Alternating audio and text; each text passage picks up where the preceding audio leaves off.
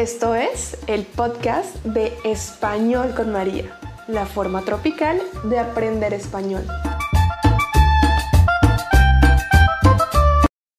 Hola mis amores lindos, bienvenidos de nuevo al podcast de Español con María.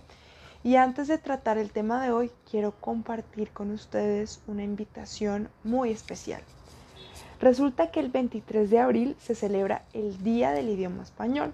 Es una fecha que se celebra en todo el mundo y se conmemora en esta fecha por la muerte de Miguel de Cervantes Saavedra. Y todos los años, desde que Español con María existe, hemos hecho algo especial los 23 de abril.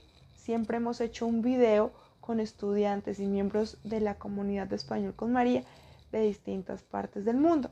Y pues en este 2021 también lo haremos y ustedes están invitadísimos a participar justamente hoy subí a mi canal de YouTube un video para compartirles la invitación y en la descripción de este podcast voy a dejarles un link con una landing page en la que pueden encontrar las instrucciones para registrarse y poder participar en el, en el video mundial que haremos por el Día del Idioma.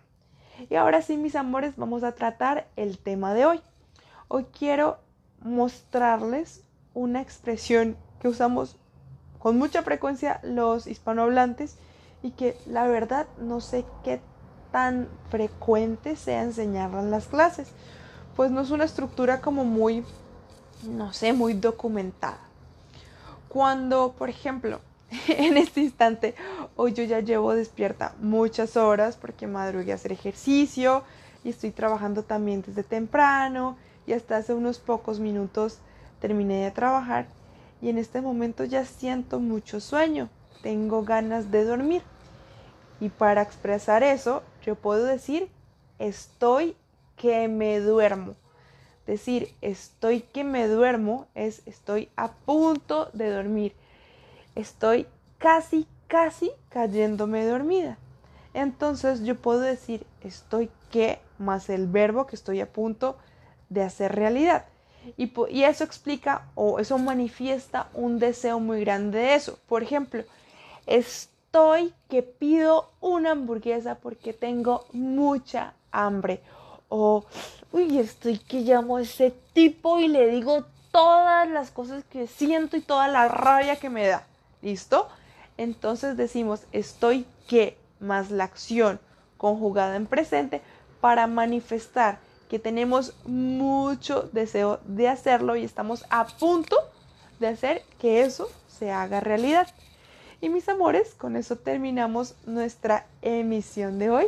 Les mando un beso gigante y recuerden seguirme en Instagram, en Facebook y en YouTube.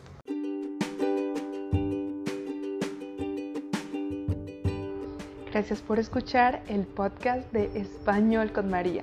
No olvides ir a YouTube a revisar los nuevos videos que tengo y seguirme en mi cuenta de Instagram y de Facebook arroba espanol con. Y recuerda también que en www.espanolconmaria.com encuentras ejercicios para practicar español y puedes también agendar clases conmigo y practicar en las salas de conversación con otros estudiantes. Un besito.